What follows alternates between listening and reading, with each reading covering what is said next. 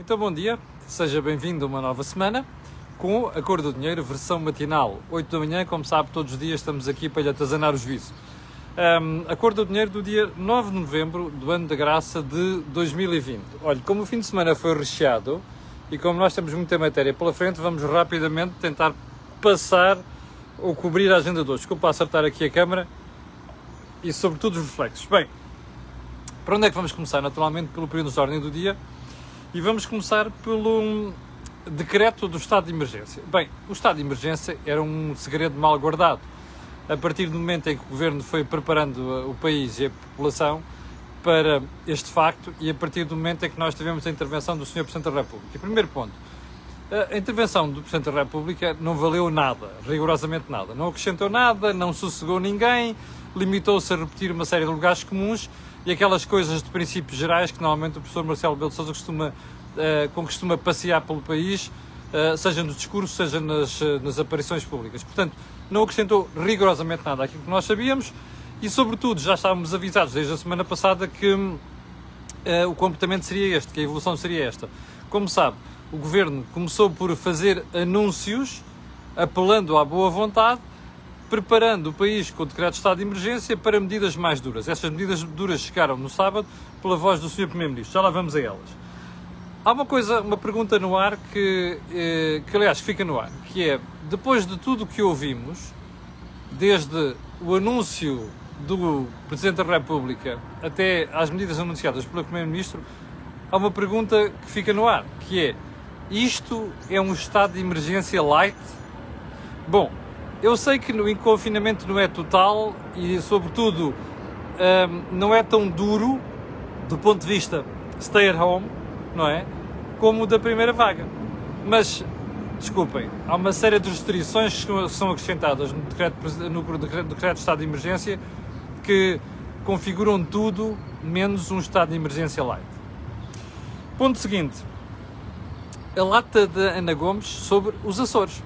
Sobre a constituição do novo governo regional açoriano. Ana Gomes diz que quer ouvir o Sr. Presidente da República sobre aquilo que é o acordo feito à direita para governar os Açores. É preciso uma lata muito grande por parte da Ana Gomes. Como sabem, eu tenho simpatia pessoal por ela, até acho que ela faz falta nestes combates ideológicos, mas há uma coisa que eu não suporto: é gente com falta de memória. Seja porque são distraídos, seja porque têm mesmo uma lata muito grande e eu acho que Ana Gomes está nesse grupo. Então, porquê é que nós não ouvimos a doutora Ana Gomes pronunciar-se sobre a geringonça à esquerda em 2015? A resposta é muito simples. Porque ela estava de acordo com a geringonça. Porque ela está mais à esquerda, dentro do Partido Socialista, e porque lhe dava jeito haver um acordo que juntasse as esquerdas. Ora, a doutora Ana Gomes, sendo esta a explicação, não é? Precisa de explicar ao país porque é que acha que partidos que estão mais à direita têm direitos diferentes dos partidos que estão mais à esquerda. Bom, tontices, dizem todos. Como diz o Chega também, aquelas histórias da crestação química, não sei quê, aquela idiotice daquele delegado ao, ao Congresso, ou lá o que era aquilo, a falarem em tirar os ovários às mulheres. Bom, mas a verdade é que a extrema-esquerda dizem também disparates.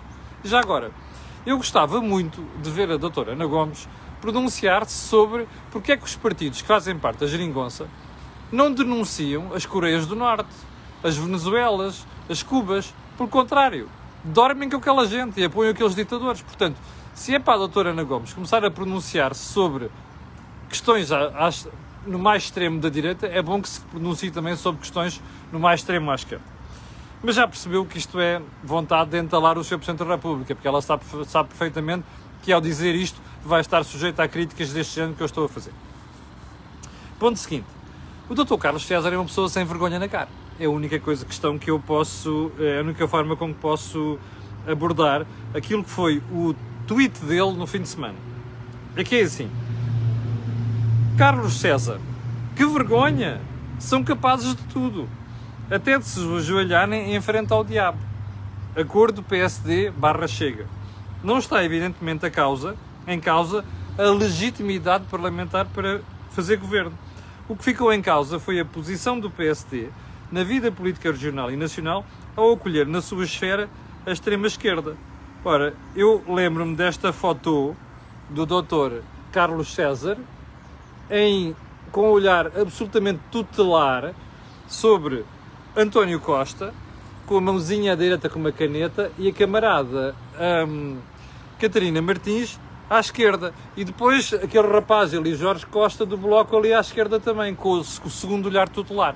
Ora, deixem-me fazer uma pergunta. O que é que este indivíduo que presenciou isto, o que é que este indivíduo está tão preocupado agora uh, e, sobretudo, dizer que utilizar expressões como que vergonha, são capazes de tudo. Então não foi o partido dele que normalizou a extrema-esquerda. Foi, não foi? Bom, já percebeu. Realmente, na política portuguesa, as pessoas não têm vergonha na cara. E há uma pessoa que eu tenho particularmente colocada neste quadro de honra dos sem vergonha na cara, que se chama uh, Carlos César. Bom, vamos seguir para, para ponto seguinte. Vamos lá então. Onde é está?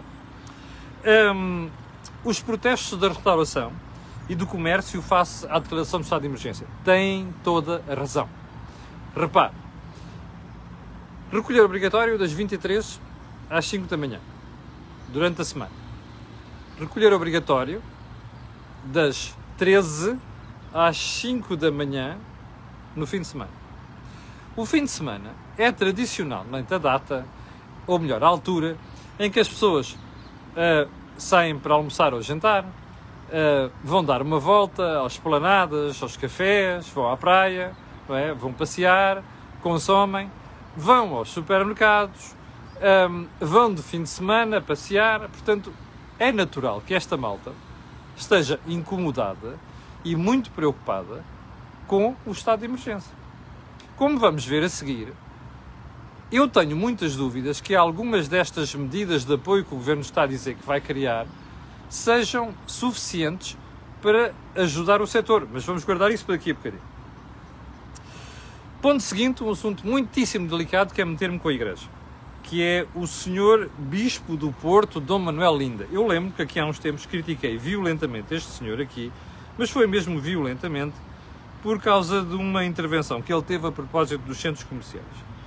E então o que é que disse o senhor Dom Manuel Linda desta vez? Aliás, eu começo a pensar que o Dom Manuel Linda não acerta uma. Já foi uma vez por causa dos centros comerciais, aqui há duas semanas foi por causa daquele atentado em Paris, com a degola do professor, em que o tweet dele, ou a intervenção pública dele já deixou ali assim algumas, eh, algumas dúvidas. Mas eh, o deste fim de semana é uma coisa de ir às lágrimas pelo disparate. Então eu vou ler.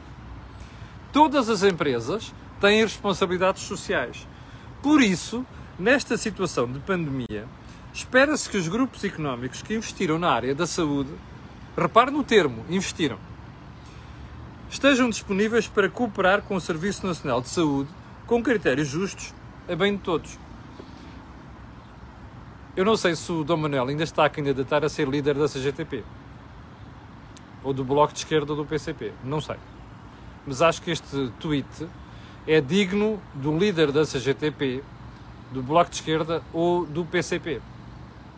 Primeiro, o, o Bispo do Porto tem a obrigação de ter juízo, porque ele não ouviu até agora rigorosamente nada por parte dos grupos privados de saúde e eu não sou pago por nenhum deles, ok?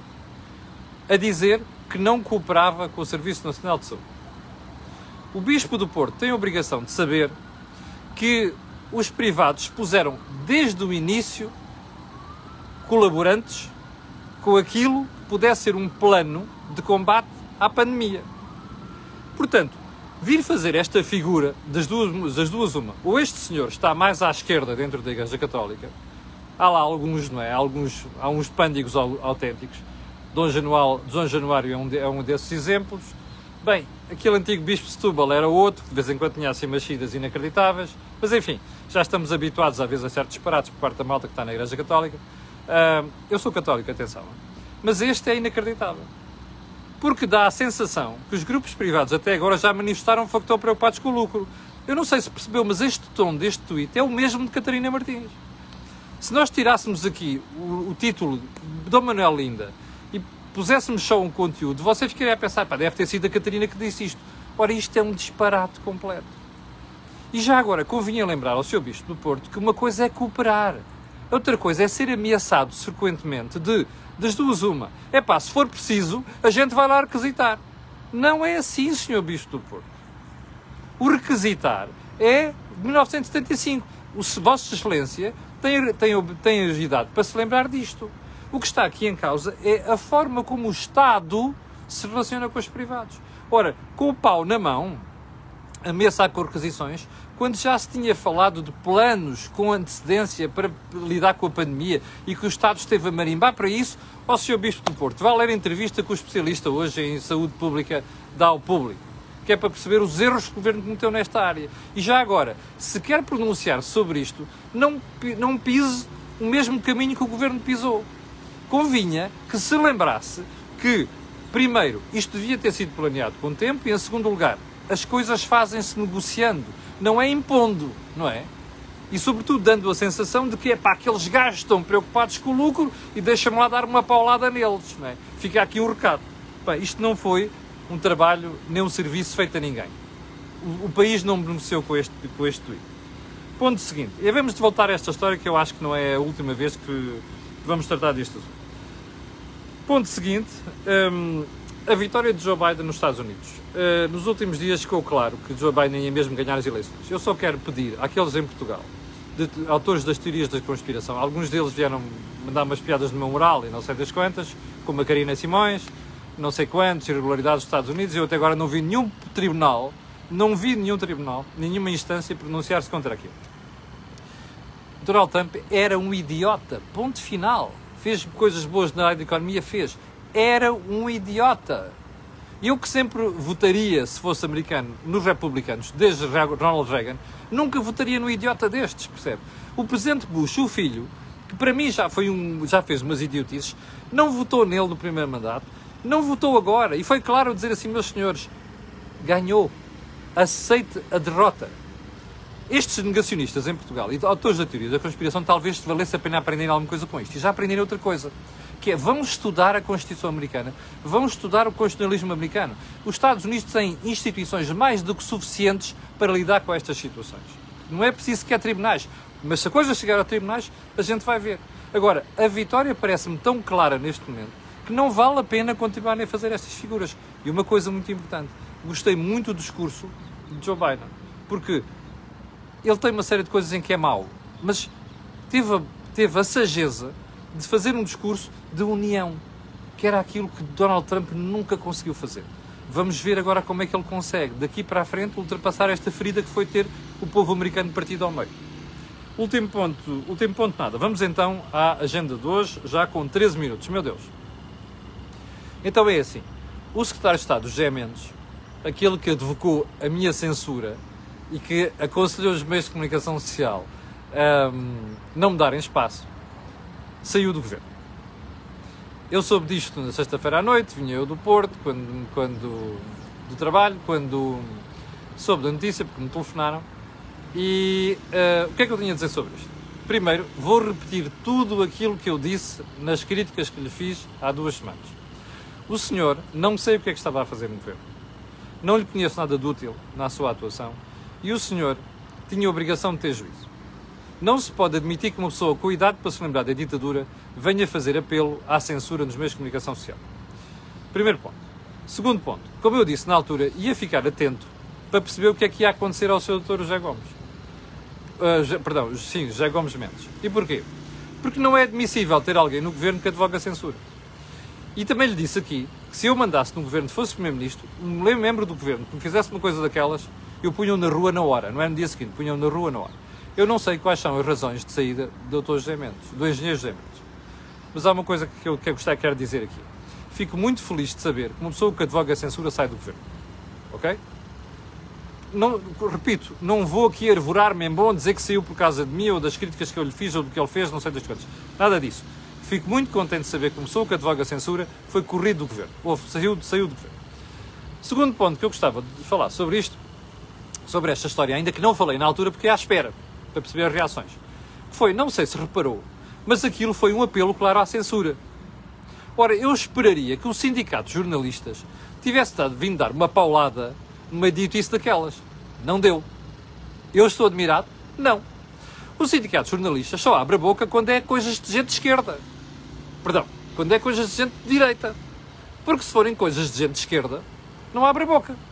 E portanto, sempre que alguém de esquerda faz um disparate como aquele, o sindicato de jornalistas nem um pio, cala a boca. Para mim, isto é palhaçada. Não tem outro nome. Portanto, porquê? Porque o sindicato é suposto defender a liberdade. Não. O sindicato defende aquilo que lhe dá mais jeito. E o sindicato de jornalistas é uma estrutura situada à esquerda que tem medo de se pronunciar sobre estas coisas. Uns têm medo, outros têm outro problema, que é, estão de acordo com aquilo, percebe? É agendas de esquerda. Portanto, eu não posso deixar de denunciar aqui. Assim como não posso deixar de denunciar aquelas luminárias de jornalismo com J pequenino, não é com J grande, é com J pequenino, que nas últimas duas semanas se calaram perante isto. Não está em causa o Camilo Lourenço. Não está em causa saber se eu entreguei a minha carteira de jornalista ou não e não a renovei, porque não me interessa, percebe? O que está, aliás, vou-lhe dizer uma coisa, para mim jornalista não é aquele que tem carteira. Para mim jornalista é aquele que faz informação, percebe? Porque pode ter carteira e fazer disparados como uma série de jornalistas andam a fazer, inclusive escreverem para órgãos de comunicação social de esquerda e de extrema esquerda, e continuam jornalistas. Portanto, a questão não é essa. A questão é, não é admissível que as luminárias jornalistas que passam a vida a defender tudo e mais alguma coisa, perante uma ameaça, uma, um, perante o ataque à imprensa, que é que aquilo é, tenham vindo calar-se nos últimos dias. Houve exceções? Lá que houve. João Miguel Tavares, do Público, um grande abraço para ele, como sabem eu gosto muito de João Miguel Tavares, é um defensor da liberdade, um tipo muito, com muito bom senso. O meu diretor do Jornal de Negócios, André Veríssimo, e também o António Costa, diretor do ECO. Olha, para estes, uma grande achapelada. Para os outros, shame on fucking you. É, é mesmo assim. Ponto seguinte. Hum, vamos lá às medidas do estado de emergência. São justas e são equilibradas? Não. Era preciso fazer qualquer coisa? Era. É assim que se faz? Não. Já aparece, já aparece Marcelo, não é? Bom, então vamos lá isto. Há uma coisa, eu estava a ouvir o Primeiro-Ministro dizer assim, é pá, caramba, eu estou espantado. Às vezes dá-me a sensação que esta maltinha não pensa no que está a dizer. Em primeiro lugar, limitações das 11 às 5 da manhã. Das 23 às 5 da manhã. Deixa-me deixa lá fazer uma pergunta. Então a maior parte dos contágios não nos diz. Já agora só uma coisa, parece-me que aquele gráfico que o Sr. Ministro publicou, o. Ministro publicou ou divulgou naquela apresentação está errado. Segundo mandou o empresário, faltam ali 5%. Oh malta, vão lá ver aquilo. Pode ser que haja ali um erro, convém corrigir. Mas voltamos a isto. O que nos andam a dizer é que 68% dos contágios são dentro das famílias.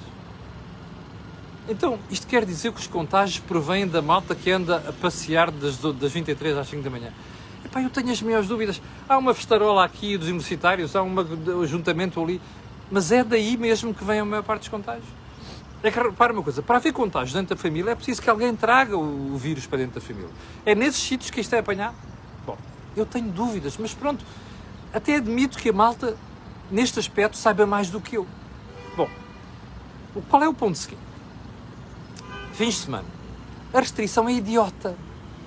E é duríssima. Vamos lá Das 13 horas até às 5 do dia seguinte, de sábado, até às 5 do dia domingo, a malta não pode circular. Sei lá, não ser por questão de emergência, não sei das quantas. Já lá vamos depois àquelas coisas das exceções. Espera aí.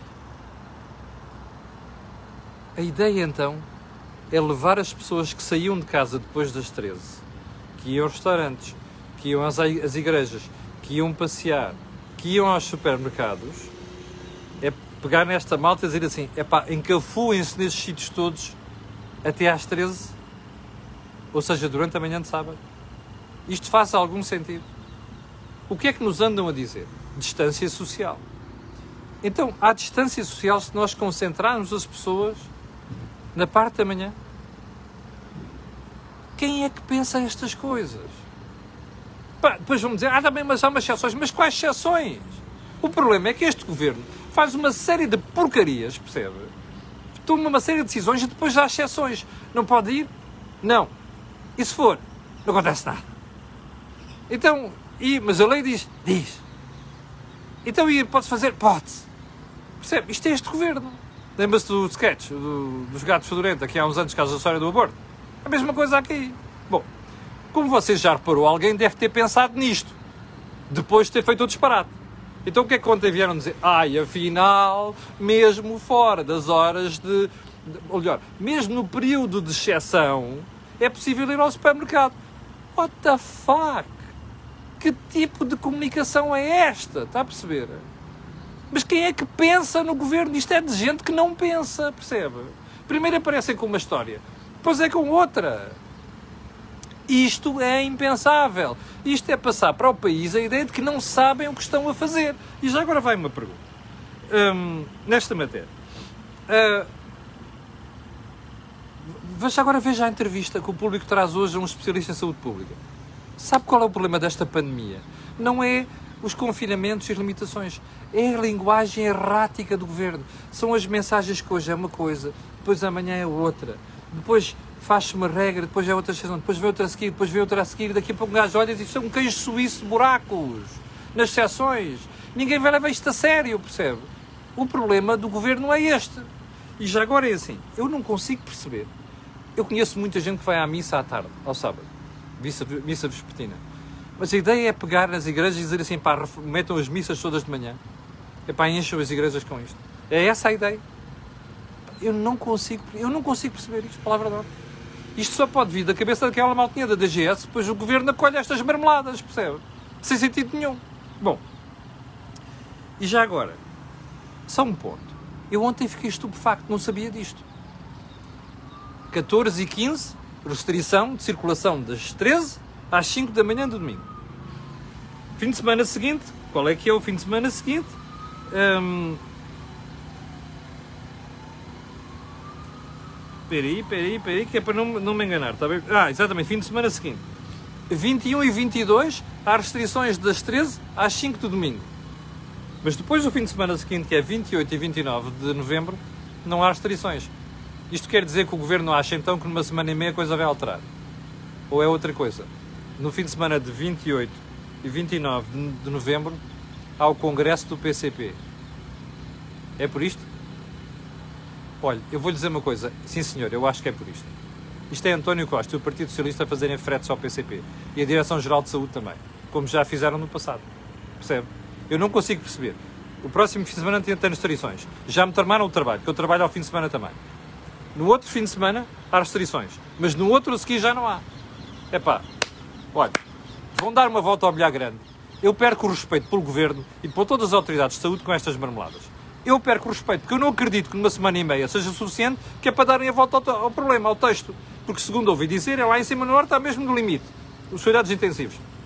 Aqui está a meio. No sul está tudo bem. No centro está tudo bem.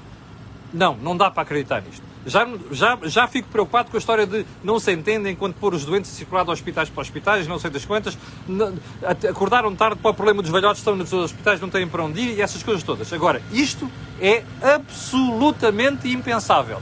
Isto é a imagem de descoordenação que este governo passa. Bom, e já vamos com 24 minutos desta brincadeira. Hum, hum, bem, vamos ficar por aqui. Vamos à questão dos Açores, o resto vamos deixar para amanhã. Já vamos com 24 minutos desta brincadeira. Bom, são 9.200 pessoas em direto. Eu quero agradecer às pessoas que estão em direto. Quero pedir a estas pessoas e outras aquilo que peço sempre, que é colocarem um gosto e fazer partida nas redes sociais. Já percebeu porquê? Aquilo que houve aqui, não houve mais sítio nenhum. Três alertas. Think Tank amanhã. Mel Talks quinta-feira. Eu, se calhar hoje, amanhã vou fazer uma entrevista com um colega, este colega meu nos Estados Unidos para perceber um bocadinho como é que fica o panorama político americano depois desta brincadeira. Para o final, uh, fica aquele pedido sempre, além de colocar um gosto e fazer partidas nas redes sociais, e lembrar uma coisa. Aquilo que você ouve aqui, não ouve mais sítio nenhum. Só mais um pormenor. Este programa e este canal passaram a ter o patrocínio e a parceria com a Prozis. Em breve irei dar, irei dar, dar novidades sobre isso. Obrigado, com licença e até amanhã às 8 horas aqui para lhe juízo. Com licença.